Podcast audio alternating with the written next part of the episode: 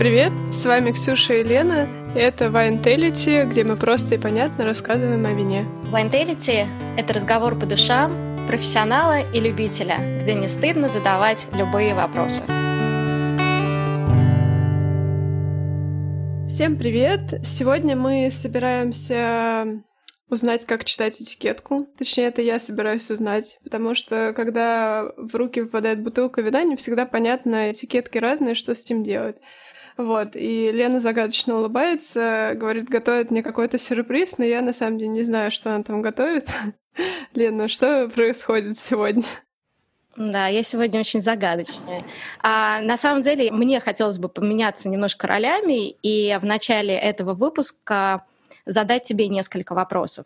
И, Ксюша, Скажи, пожалуйста, на что ты обращаешь внимание, когда ты приходишь в магазин при выборе вина? Тут э, мне становится стыдно, мои щеки заливаются краской. как раз э, в сторис я проводила опрос недавно и спрашивала, что я вот как э, визуал когда я не знаю, что брать, я смотрю, конечно, на винные этикетки. И когда там красивые шрифты, а я фанат шрифтов, или там какой-нибудь прикольный логотип, я такая, о, о, типа, нужно посмотреть Вивина, что это. Потом смотришь Вивина, оказывается, что это какой-то шлак. Вот, и такое, ладно, посмотрим на другие этикетки. Ну, я смотрю на оформление. Но это как бы моя проблема как визуала. вот. Ну, на самом деле, ты не единственная, да, в своем выборе э, вина по этикеткам. Я, ну, в своем окружении людей, пьющих, пьющих вино, я знаю, что очень многие люди ориентируются на этикетку, потому что она для них является то есть именно даже не этикетка, картинка, да, давай так, что картинка, а именно дизайн, он является некоторым определяющим фактором, по которому они выбирают вино. А, хорошо, следующий вопрос. Читаешь ли ты этикетку? То есть смотришь ли ты на какие-то надписи на ней? Да, я смотрю, что за вино там, потому что часто там же написан сорт вина. Насколько я понимаю, там написано название производителя, название винодельни, потом там есть сорт вина, скорее всего, год. Ну, в принципе, и все. Ну, то есть я смотрю, конечно, на сорт вина, потому что то есть, если я ищу какое-то определенное вино, как вот мы разговаривали в предыдущих выпусках, да, там про вино в магазине, я, ну, примерно понимаю, что я хочу.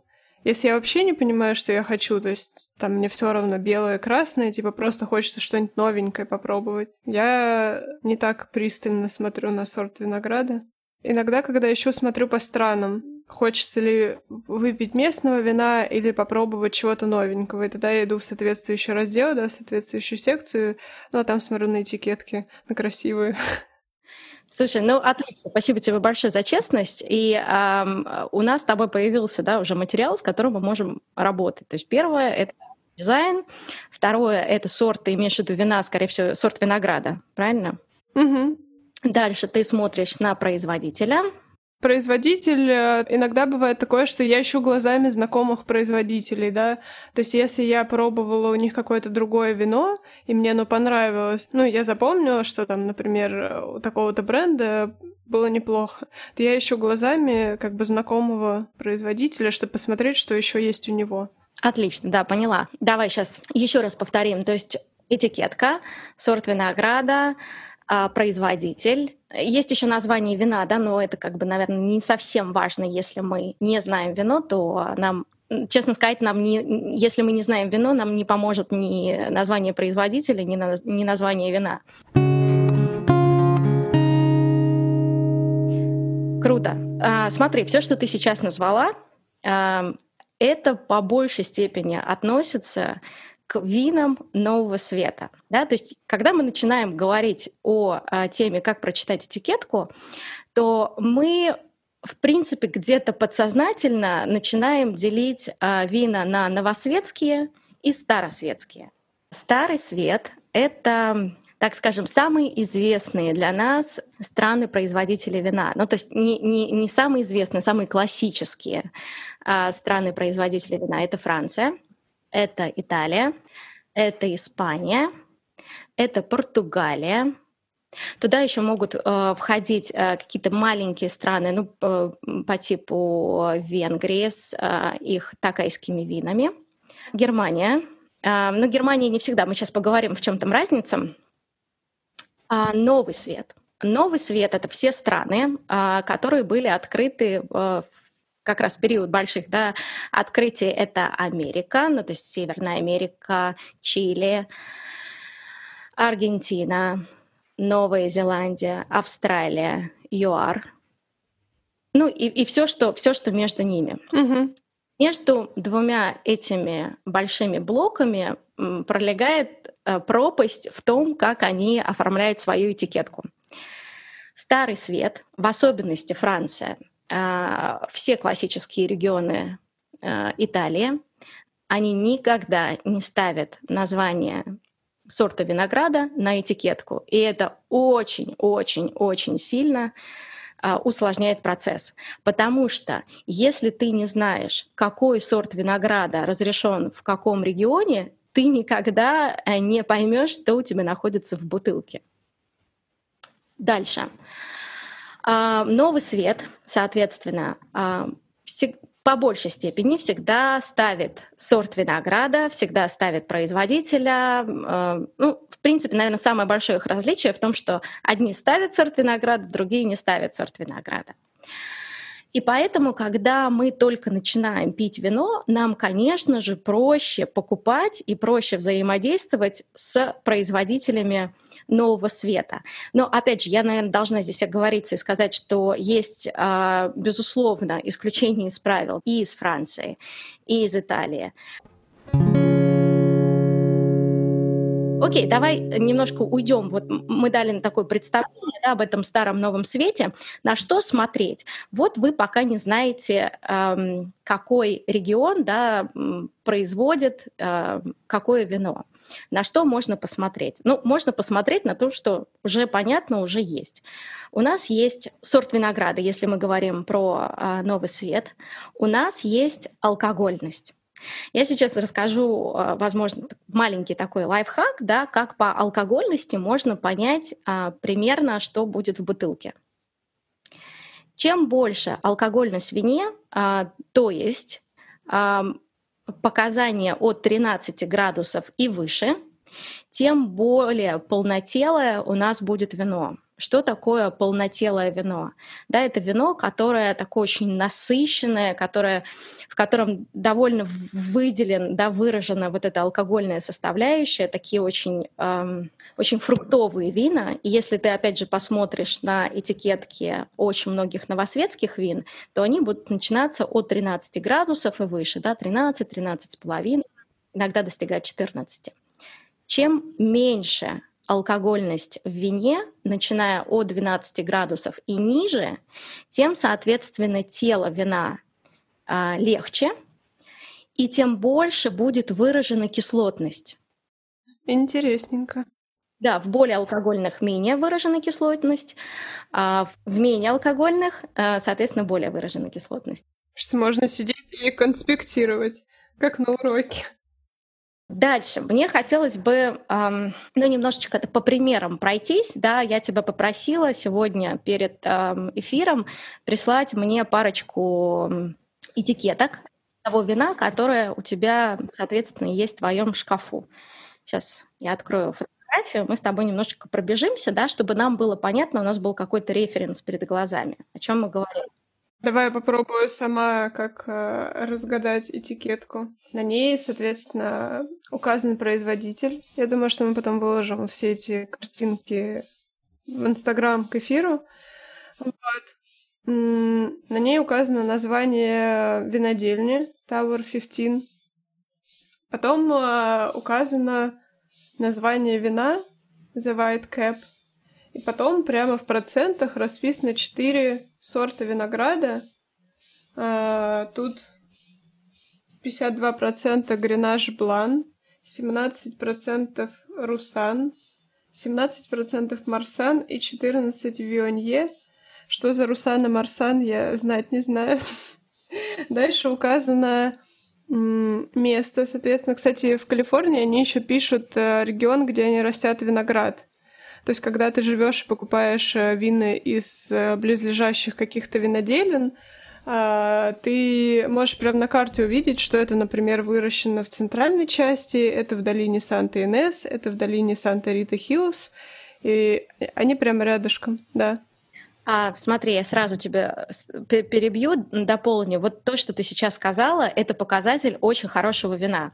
Если ты видишь на, на этикетке, а, помимо производителя и названия вина, и название региона, да, вот какое-то маленькое упоминание о винограднике или каком-то маленьком э, регионе производства, это очень хорошо. Это значит, что, ты, что твой виноград был собран да, там, не, не со всей Калифорнии, а с конкретного места. И вот когда мы видим вот это а, маленькое упоминание на этикетке, вы, скорее всего, это поймете по цене, потому что такие вина, они не могут стоить дешево, вот, они будут все-таки стоить да, чуть-чуть чуть подороже, иногда сильно подороже. Но, тем не менее, это показатель качества. Это здорово.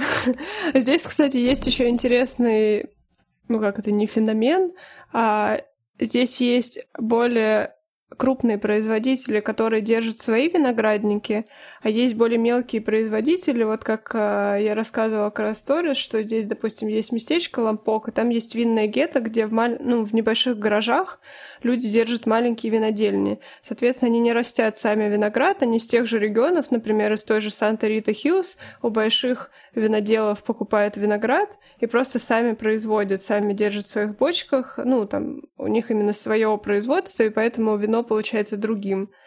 Вот, но слишком дорого здесь всем держать э, свои виноградники, поэтому более мелкие виноделы, они, соответственно, покупают у зажиточных э, виноделов. Вот, и возвращаясь к нашей этикетке, то есть э, вернемся здесь название винодельни, название вина, процент винограда, потом, соответственно, местечко, из которого виноград, и дальше год. Посмотри, пожалуйста, на алкогольность. Вот я прошу обратить твое внимание. Тринадцать с половиной процентов. Вот тринадцать с половиной процентов для белого вина это достаточно много. Мы, наверное, в одних из следующих а, выпусках расскажем, да, вот эту градацию более подробно про полнотелые, легкотелые, среднетелые вина.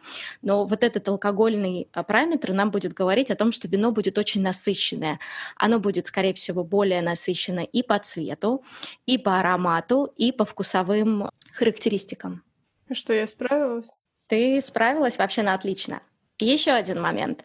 Контратикетка. Это тоже очень важно, потому что многие люди, когда они не могут прочитать, соответственно, вино, да, у них есть там тенденция разворачивать, смотреть контратикетку и вот там читать вот эти загадочные истории о том, что это элегантное вино было выдержано в специальных бочках, оно подойдет для вашего романтического вечера. Ну, то есть там очень много такого продающего текста, который на самом деле не значит ничего. И эм, как учили лично меня, нам всегда говорили, не читайте контратикетку, потому что все, что там написано, скорее всего, не имеет никакого э, смысла, как сказать правильно, да, то есть она не имеет ничего общего с реальным положением э, вещей. Вопрос э, по поводу контратикетки. Э, там часто пишут, э, есть ли сульфиты или нет. А, и тут у меня вопрос. Мы недавно, когда ездили как раз э, в ту самую винное гетто, мы зашли, нам посоветовали винодельню, которая происходит, нам сказали, что у них есть три показателя, что это супер био эко мега вино, э, значит, sustainable производство, все супер, что они такие экологичные. Я сразу подумала, что, значит, там не должно быть сульфитов. И когда я развернула, там написано, что это вино сульфиты содержит. Что, что вообще за сульфиты? Плохо это или нет? О чем это говорит? Это нормально, и это есть 90, наверное, ну не 9, не знаю, 95 процентах а, вин, да, добавляют а, сульфид. Это естественный защитник нашего вина. Э, мы таким образом защищаем наше вино от того, чтобы оно стало бродить. Да, потому что когда происходит процесс а, ферментации вина, да, там все равно остается какой-то сахар. И а, чтобы нам закончить вот этот весь процесс, я, вино фильтруют, и вино добавляют чуть-чуть сульфид. Процент, который содержится в вине, я знаю, что очень многие ругают эти сульфиты, я не знаю, на чем только свет стоит, что от них болит голова, что они там вызывают аллергию, просто, не знаю, там недержание. На самом деле, одной из последних статей, которую я читала, это то, что содержание в вине гораздо меньше, чем его содержание в Кока-Коле и картошке фри. Mm. Слушай, а вот так вот смотреть, если Сейчас э, очень многие люди, да, такие становятся более осознанные, читают этикетку, типа, что они там едят, чтобы избежать всяких канцерогенов или там страшных жиров. Все равно же на вине сзади написано, соответственно, что, что там содержится, чего там не должно быть. То есть что говорит о том, что это плохое вино, и что в него добавлены, не знаю, какие-нибудь химикаты, типа в дешевое вино, чтобы оно лучше содержалось там. Это не запрещенные вещи, но может быть просто более дешевое производство, например, да, там они добавляют, чтобы лучше транспортировалось или э, дольше хранилось, ну там какую-нибудь типа более дешевую фигню. Нет такого в вине? Да нет, все, все-таки я бы сказала бы, что действительно есть вот этот процент, да, который, потому что а, вот эта шкала допущения, сколько ты можешь положить, положить, класть. Сейчас меня Ксюша будет ругать, положить. положить. Вот, а, сульфатов, да, в вино добавить а, вино. То есть там есть определенная шкала от и до ни один производитель этот э, показатель на этикетку не поставит. Но одна из вещей, которые, о которых я могу подумать, вот, это когда вы берете довольно дешевую бутылку вина, и вам рассказывают о том, что там, не, скорее всего, производитель не поставит э, информацию о том, что она была выдержана в бочке, но он может написать о том, что вы заметите ноты, там, не знаю, там какого-нибудь а, дуба или еще чего-то. А, вот это должны насторожить, потому что в, дешев... дешевое вино как это не может держаться в бочке, потому что это дорого. Вот, соответственно, чтобы получить вот эти ароматы ванили, дубовые ароматы, для этого э, кладут в вино так называемый ок-чипс, да, или э, кружку.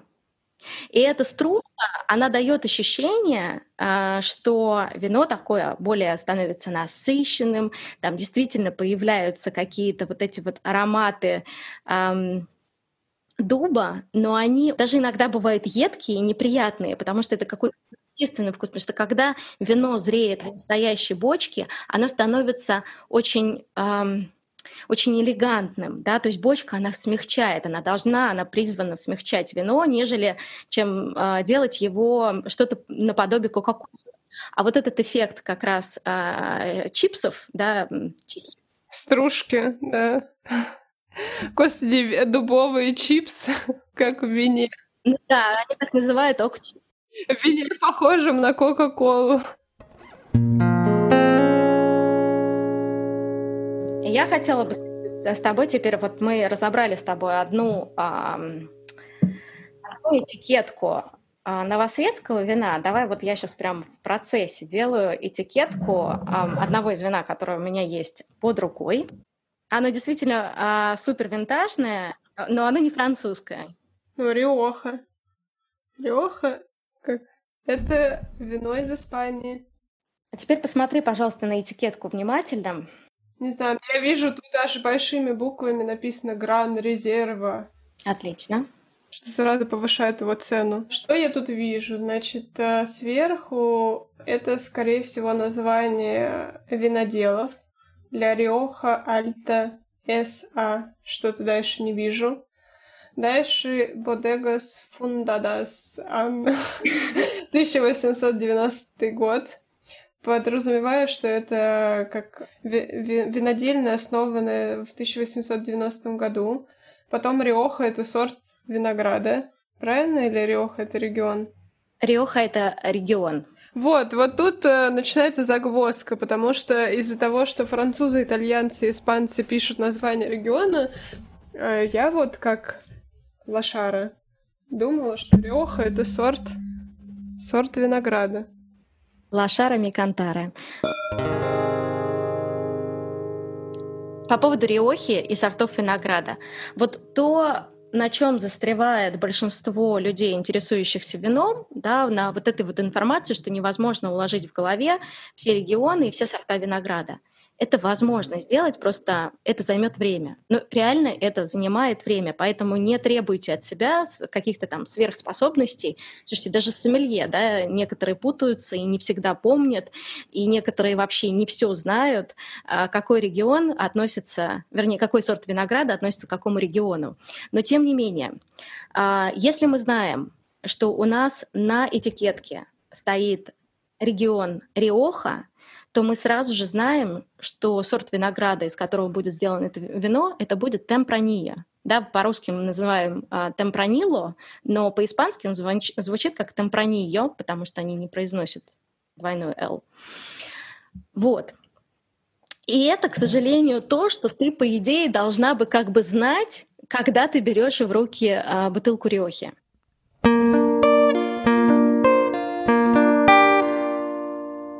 У меня вопрос. А, смотри, как бы мне как обывателю, да, вернемся к тем людям, которые путают э, сорта, и когда ты узнаешь, что под регионами еще лежит куча сортов, очень сложно это запоминать. Но когда ты пробуешь, там, например, ты пробуешь риоху, или ты пробуешь, э, не знаю, кьянти, или ты пробуешь э, бордо, ты примерно составляешь себе как картинку в голове, о чем это вино. Вопрос такой, много ли вариаций лежит под регионом? То есть, если ты думаешь, что Бордо это что-то такое полнотелое, терпкое, да, такое вот, э, как даже густое, я бы сказала, то много ли там на самом деле вариаций, легко ли ошибиться?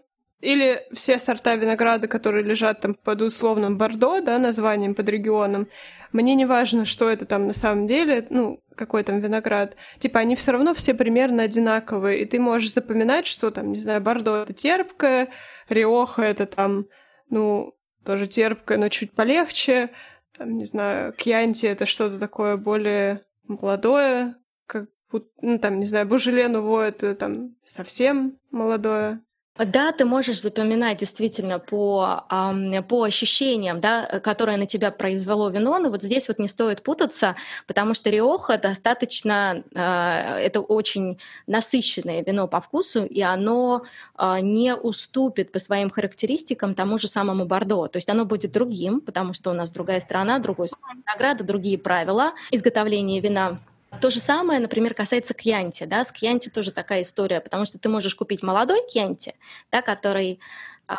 А ты можешь взять, не знаю, там, кьянти резерву, да, и она тогда уже будет абсолютно по-другому а, чувствоваться. И вот здесь вот момент такой очень важный, просто позволять себе ошибаться и позволять себе пробовать. Потом, когда ты попробуешь кьянти, а потом ты купишь какие-нибудь резервы, ты начнешь понимать, что резервы означает да, ну, более продолжительную выдержку в бочке. И вот здесь конкретно возвращаясь к нашей этикетке про Риоху, да, то есть мы видим, ты все правильно назвала, Лариоха Альта — это один из э, очень уважаемых производителей э, вина в Риохе. Мы знаем Риоха, э, винный регион. Э, у нас есть здесь такое слово «косеча», что означает «винтаж». Да, мы видим, что у нас 2007 года. И вот эта вот красивая зелененькая надпись Гран Резерва, она здесь не ради красоты. На самом деле Гран Резерва а, означает, что это вино, опять же, да, в Риохе есть правила. В Риохе есть пять а, градаций а, вина, прошу прощения, четыре. Градация вина — это хован, это крианца, это резерва и это гран резерва. И в данном случае гран резерва нам говорит о том, что вино было выдержано два года в бочке, минимум два года в бочке, и три, а, минимум три года в бутылке. То есть общее количество созревания вина как минимум составляет пять лет. То есть просто вот сейчас запомни, что резерва, гран резерва это прям, это прям хорошо, и это... Это старое и дорогое вино. Да. Но это, в принципе, можно, можно запомнить задам вопрос про винтаж, да, то есть, э, например, на бутылке белого вина, которую сначала мы разбирали, там было написано «Винтаж 2017». Ну, сейчас, соответственно, 2020 год, разница три года. То есть с какого года начинается вот этот тот самый э, мистический винтаж? То есть, да, у тебя вот Ты прислала мне бутылку 2007 года Гран Резерва, которая, очевидно, винтаж, то есть ему 13 лет. А бутылка с 17 года на 10 лет старше тоже написано винтаж. То есть как бы что молодое, а что винтаж? Что это вообще за винтаж? А, а это как раз, знаешь, игра, э, не игра разума, да, игра слов, потому что винтаж в русском языке а, имеет значение чего-то старого, да, когда мы говорим винтажная одежда, там, винтажные пластинки, это вот что-то уже такое полежало. Винтаж, на самом деле, а, в переводе с французского, да, или там винтаж, эм, по-английски это просто год, ну, вот это как бы год, когда было произведено, э, произведено вино. И поэтому винтаж, на самом деле, вообще, кстати, это очень-очень э, полезная штука. Вообще винтаж очень важно иметь на этикетке, потому что если у вас нет а, винтажа, у вас нет года, вы вообще не понимаете, когда это вино, то есть, ну, когда его произвели, и почему на этом вине нет никакого обозначения. Потому что когда ты видишь, что винтаж более молодой, да, ну, молодой, я имею в виду, там, не знаю, 2019 год, да, 2020 год. В 2020 году, поэтому э, 20 не совсем релевантно, 18 19 да, мы сразу понимаем, что вино молоденькое, вот, скорее всего, если это там красное и белое, да, то есть у него будут определенные характеристики. А если вино там, начиная от 2000 какого-нибудь там 17 да, или 16 и более и туда идем в обратную сторону, да, то вино более выдержанное. Вот винтаж тебе в данном случае дан а, на этикетке для того, чтобы вообще понимать, когда оно было изготовлено. То есть нужно забыть про винтаж как э, старье и запомнить, что винтаж это просто год. Да, это год, и, кстати, очень важно понимать, что это год э, чего? Это год именно сбора, да, когда виноград был собран его собрали, а, из винограда винифицировали вино, и дальше там просто идет целый процесс, потому что ты его можешь либо залить в бутылку сразу же, либо ты его можешь залить в бочки, да, и оставить для созревания, вот как мы с тобой говорили про риоху, еще на несколько лет.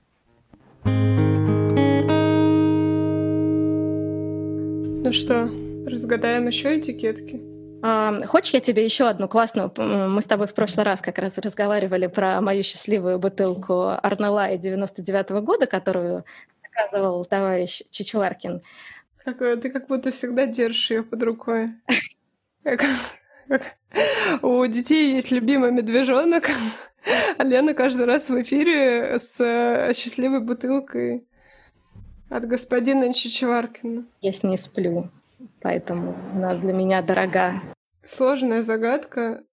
Лена, в общем, прислала мне бутылку. Там какая-то огромная красивая картинка, такая растушевка, как будто э, такая черно-белая растушевка, тосканская вилла на фоне а, кипарисы, сзади гора или вулкан. Дальше написано Арнелая 1999 Тенута дель Арнелая. Это все. Но мне кажется, когда ты, к тебе в руки попадает такая бутылка, ты еще видишь, что она, наверное, стоит там 200 фунтов, ты понимаешь, что это что-то старое и, суть по всему, как хорошее. Эта бутылка будет в разы дороже стоить.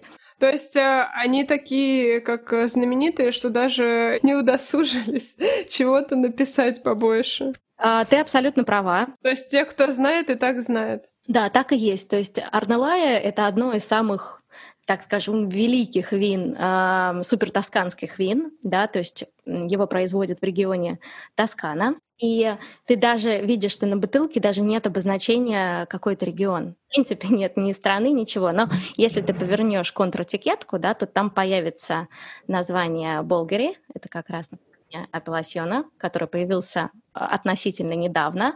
Но опять же, ты не видишь здесь абсолютно а, никакой информации по поводу сортов винограда. То есть мы должны знать и предполагать, что когда перед нами стоит бутылка Арнелая, а, то внутри будет более классический, да, бордоский бленд, то есть это будет бленд Мерло и Каберне Савиньона.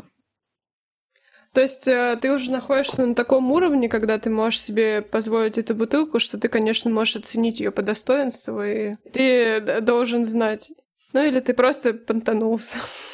Да, ни, ни, нифига подобного. Я тебе могу сказать, что по большей степени люди, которые покупают э, подобные вина, они именно понтуются. И очень большое количество людей, которые пьют подобные вина, они даже не знают, что находится внутри. Они знают, что Арнелая, э, Сосекая, да, то есть это великие вина, и это все, что им нужно знать. Потому что, как мы с тобой говорили в прошлый раз, вино — это очень сильно про статус. Ну